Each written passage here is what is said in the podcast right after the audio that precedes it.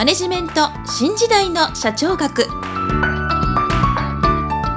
こんにちは。中小企業診断士の六角です。今回もマネジメント新時代の社長学をお聞きいただきありがとうございます。今回は第45回をお届けいたします。今回のテーマは多角化戦略と相乗効果です。もし私の著書図解でわかる経営の基本一番最初に読む本をお持ちの方は102ページ第5章第2節。多角化戦略と相乗効果をご参照ください。それでは本題に移ります。前回成長ベクトルについてご説明いたしましたけれどもその中で一番リスクの高い多角化戦略は現在多くの会社でこの戦略を実践しています。ではどうしてリスクの高い多角化戦略を実践する会社が多いのかというと競合が激しくなってきていることから難易度の高い戦略を取らないと成果も得られにくくなっているということが背景にあると考えられます。しかし経営に関するノウハウが蓄積されていることによって難易度の高い戦略に臨むこともかつてよりは比較的容易になっているということも言えると思います。ではこの多角化戦略の利点についてまとめると次のようなものがあると考えられます。1つ目は複数の事業を営むことによって外部環境の変化に伴う経営上のリスクが減少する。2つ目は異なる事業の間でスキル技術ノウハウなどを共有できる。3つ目は高い収益性の期待できる分野に新規事業として進出できる。4つ目は複数の事業を行うことでスケールメリットを享受できる。といったことが挙げられます。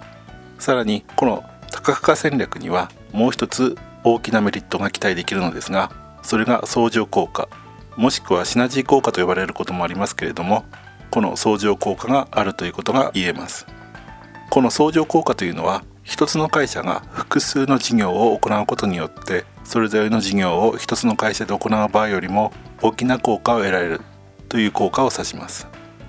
例えばある会社が多角化してもう一つの事業を行った時その効果が 1+1 は2ではなく3ないしそれ以上の効果が得られた時相乗効果があったということになります。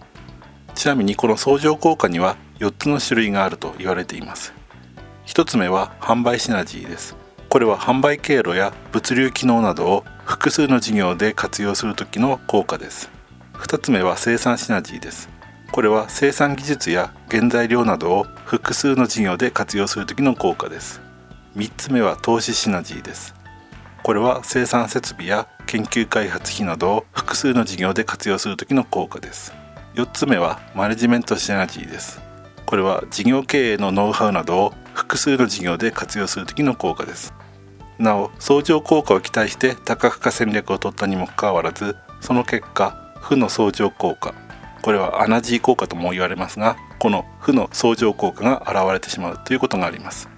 例えば本社部門が複数の事業を管理するために意思決定が遅くなったりまた異なる事業に対して一つの評価基準で評価しなければならなくなるということが起きます。しかし多角化戦略を選択せざるを得なくなりつつある状況において最近はむしろこのような負の相乗効果をどのように克服するかという点に事業の成否の鍵がかかっていると言えると思います。以上今回は多角化戦略と相乗効果についてご説明いたしました。次回は多角化戦略の類型について説明する予定です。それでは今回もマネジメント新時代の社長学をお聞きいただきありがとうございました。また来週皆さんのお耳にかかりましょう。